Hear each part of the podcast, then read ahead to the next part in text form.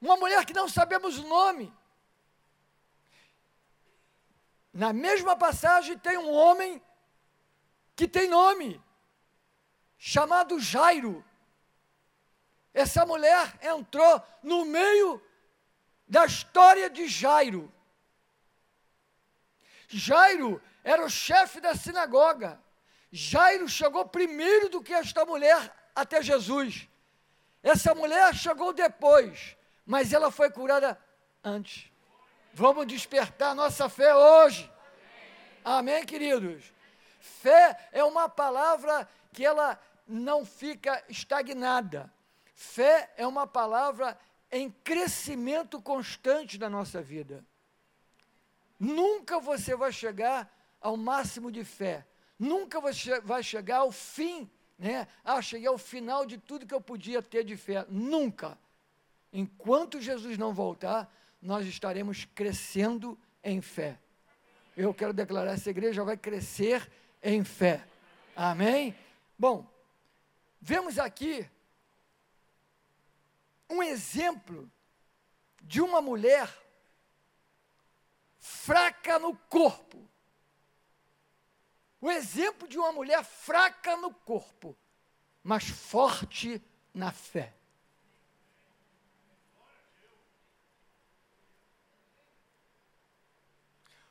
Exemplo de uma mulher debilitada e fraca no corpo, mas forte na fé. Olhe um pouquinho comigo e tenta refletir quem era esta mulher. Não tem o nome dela, não tem o endereço dela, não tem a função dela, nada, não tem nada sobre ela. Vamos ver aqui o que esta mulher passava na vida. Primeira coisa, versículo 25 diz que ela estava sofrendo de hemorragia 12 anos. Ela não tem uma hemorragia, ela está sofrendo de hemorragia. É diferente. Concordam comigo? Sofrendo de hemorragia. Outra coisa, e, e, ao sofrer de hemorragia, acontece duas coisas. O corpo dela está debilitado, perda de sangue, está debilitada, está fraca, está anêmica talvez. E outra coisa, pela lei ela se tornou impura. Ela não podia ter convívio com ninguém, tocar em ninguém, convívio social, nada. Então, esta mulher realmente está sofrendo, concordam comigo? Sofrendo de hemorragia, perda de vida, perda de sangue. A outra coisa, no versículo 26 diz que ela muito padecera na mão de vários médicos ela foi consultar as pessoas certas para tentar resolver o seu caso, a sua doença. Concordam? Os profissionais, os médicos. Mas, ao procurar vários médicos, diz lá que ela padeceu na mão deles. Sofreu na mão dos médicos. E eles não puderam fazer nada por ela. No versículo 26 ainda diz: tendo despendido tudo o que possuía, esta mulher não tinha mais dinheiro, não tinha recurso. Mais nada. Dá para você visualizar um pouco da vida dessa mulher, do que ela passava. E no versículo ainda 26 termina dizendo: indo a pior naturalmente, não, não tinha como haver melhoras para ela, indo a pior.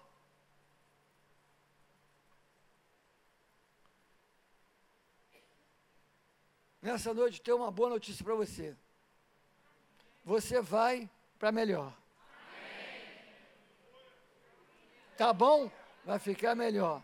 Tá ótimo, vai ficar muito melhor. Você vai para melhor. Amém? Agora, ela, com tanta dificuldade, com tantos problemas, você consegue imaginar o que passava na mente dela? Como os pensamentos vinham na sua mente. Você não tem dinheiro, você é uma fracassada, nem os médicos puderam resolver o seu problema. Você foi a vários médicos, o que, que aconteceu? Um falou isso, outro falou aquilo outro. Você pagou os médicos, gastou o seu dinheiro todo. Olha aí, a cada dia você está piorando, você está mais fraca ainda, você não pode nem ter convívio com ninguém, você não pode abraçar ninguém, você não pode ter amizade, você não pode ter amigos. Quantas frases! Você sabia que muitos desses pensamentos ocorrem em várias vidas hoje na nossa sociedade? Nunca se viu tantas pessoas com depressão como atualmente.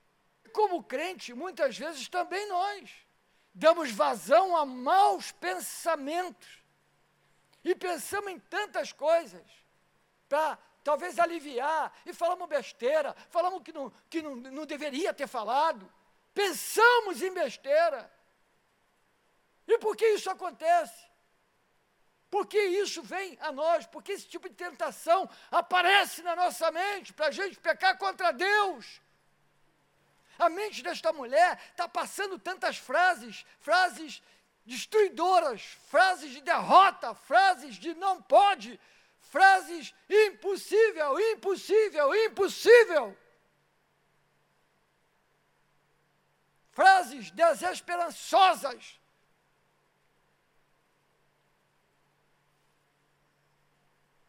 Mas o que eu fico impressionado aqui nesse texto é que essa mulher, dentre vários pensamentos que passavam na sua mente, ela deu atenção a um pensamento. Ela se voltou para um pensamento.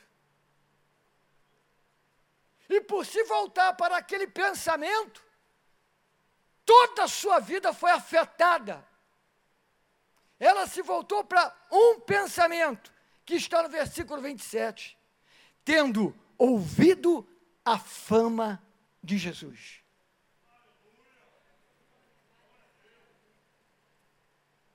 Tendo ouvido a fama de Jesus. Que fama que esta mulher ouviu de Jesus? A fama que ela ouviu sobre ele é a mesma fama que o mundo precisa ouvir de nós. De nós. O que ela ouviu sobre ele? Qual foi a fama que ela ouviu sobre ele? A fama foi uma só: era do que ele era capaz de fazer. A fama era o testemunho que ela ouviu, testemunho de cura, testemunho poderoso de libertação. Qual é a fama que estamos passando com o nosso testemunho de Jesus? O que as pessoas têm ouvido com a nossa própria vida? O Jesus, o Filho do Deus vivo, ele se manifesta de acordo com o que está escrito. Aonde está esse Jesus que opera maravilhas? Aonde está esse Jesus que vamos olhar para um drogado, para um viciado, para um maluco, para um doido, ou por, por alguém que é bonzinho, é bacaninha, tudo jeitosinho, mas não tem Deus, e vamos ter realmente no coração uma compulsão do Espírito para dizer: fala! Testemunha! Fala o que eu fiz da tua vida! Ora por ele! Ora por ela. A igreja de Jesus de hoje tem que realmente se levantar com poder. Nós precisamos disso, irmão. Nos levantar com poder. Para quê? Para que possamos mostrar a fama dele lá fora. Quem ele é. A Bíblia diz que a fé vem pelo ouvir. E ela ouviu a fama dele. Ela ouviu do que ele era capaz. E aí diz nesse versículo 27 que, ouvindo a fama de Jesus, vindo por trás dele, por entre a multidão, tocou-lhe a veste. Então o que ela fez foi um absurdo. Porque quando ela ouviu a fama dele, ela teve disposição, força, fé para fazer o que ela fez. O que, que ela fez? A primeira coisa que o versículo diz que ela veio por trás dele por entre a multidão, ela não podia estar ali. Mas ela enfrentou aquela multidão, porque ela sabia a fama daquele que estava lá no meio. Ela arriscou a sua própria vida de ser apedrejada, porque ela sabia a fama daquele que estava ali no meio. Ela deu tudo de si, pegou das suas últimas gotas de energia para chegar até lá, para tocar-lhe a veste.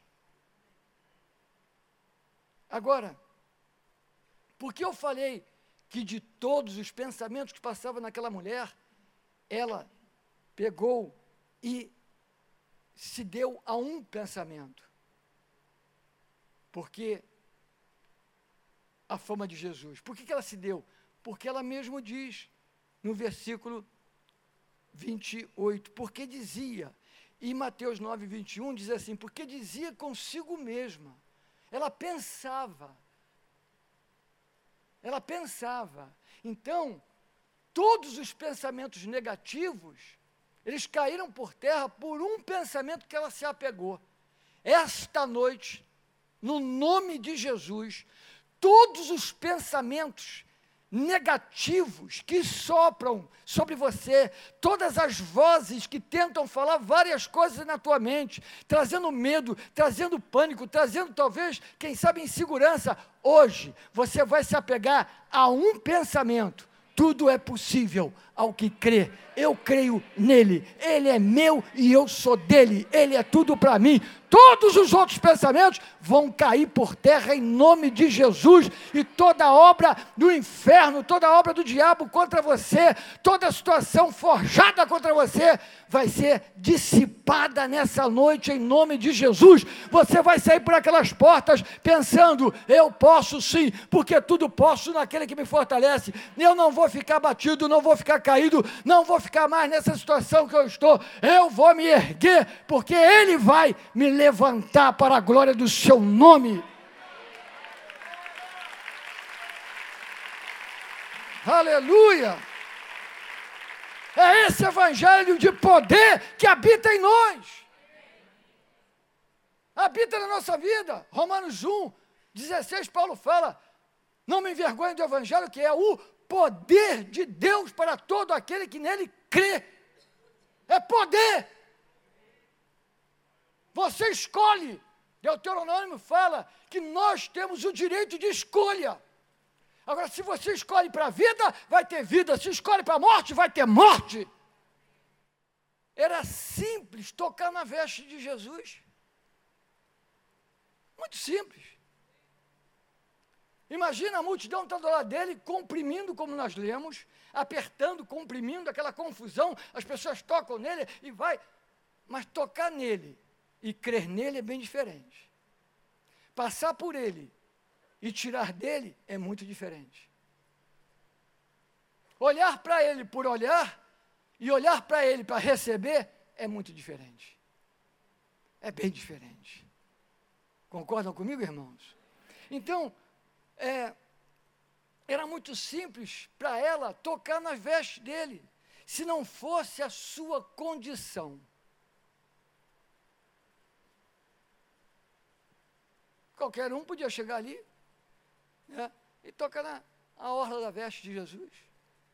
Ela disse para si própria, em cima de um pensamento: se ele é famoso por isso tudo, eu não preciso nem falar com ele. Ele não precisa nem orar por mim. Ele não precisa nem me ver, eu vou por trás. Se ele é isso tudo que todo mundo diz, eu só quero tocar na ponta da orla da veste. Acabou. Não foi a orla, foi a fé nele. A fé nele. Nós temos que despertar para isso, irmão.